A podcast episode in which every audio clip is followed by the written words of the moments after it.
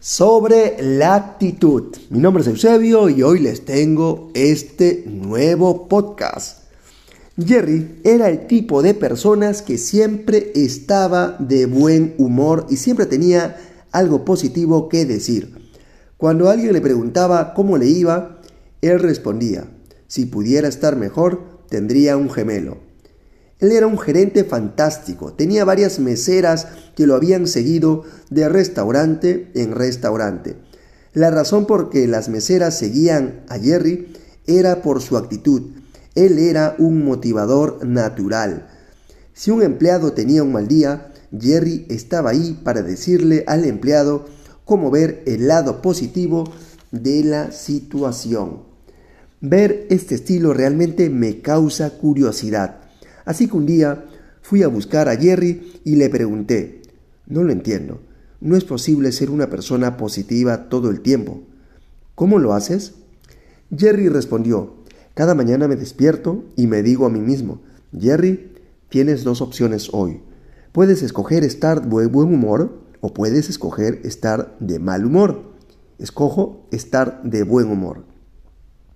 Cada vez que sucede algo malo, Puedo escoger entre ser una víctima o aprender de ello. Escojo aprender de ello. Cada vez que alguien viene a mí para quejarse, puedo aceptar su queja o puedo enseñarle el lado positivo de la vida. Escojo el lado positivo de la vida. Sí, claro, pero no es tan fácil. Sí lo es, dijo Jerry. Todo en la vida es acerca de elecciones. Cuando quitas todo lo demás, cada situación es una elección.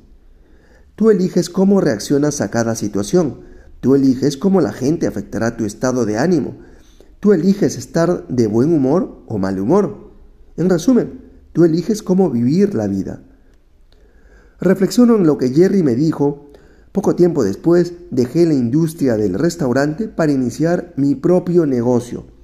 Perdimos contacto, pero con frecuencia pensaba en Jerry cuando tenía que hacer una elección en la vida en vez de reaccionar a ella.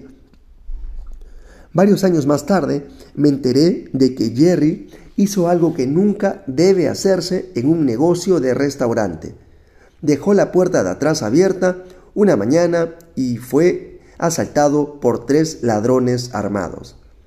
Mientras trataba de abrir la caja fuerte, su mano temblaba por el nerviosismo. Resbaló de la combinación los asaltantes sintieron pánico y le dispararon. Con mucha suerte, Jerry fue encontrado relativamente pronto y llevado de emergencia a una clínica. Después de 18 horas de cirugía y semanas de terapia intensiva, Jerry fue dado de alta aún con fragmentos de bala en su cuerpo. Me encontré con Jerry seis meses después del accidente y cuando le pregunté cómo estaba, me respondió, si pudiera estar mejor, tendría un gemelo. Le pregunté qué pasó por su mente en el momento del asalto. Contestó, lo primero que vino a mi mente fue que debía haber cerrado con llave la puerta de atrás. Cuando estaba tirado en el piso recordé que tenía dos opciones. Podía elegir vivir o podía elegir morir. Elegí vivir. ¿No sentiste miedo? le pregunté. Jerry continuó. Los médicos fueron geniales. No dejaban de decirme que iba a estar bien, pero cuando me llevaron al quirófano y vi las expresiones en las caras de los médicos y enfermeras, realmente me asusté. Podía leer en sus ojos, es hombre muerto. Supe entonces que debía tomar acción. ¿Qué hiciste? Pregunté. Bueno, uno de los médicos me preguntó si era alérgico a algo y respirando profundo grité, sí, a las balas. Mientras se reían les dije, estoy escogiendo vivir. Opérenme como si estuviera vivo, no muerto. Jerry vivió por la maestría de los médicos, pero sobre todo por su asombrosa actitud. Aprendí que cada día tenemos la elección de vivir plenamente la actitud, al final, lo es todo. Recuerden eso, la actitud, la actitud lo es todo. Más allá de tus carencias físicas, más allá de las cosas materiales que tienes o de la escasez de dinero que podrías estar pasando.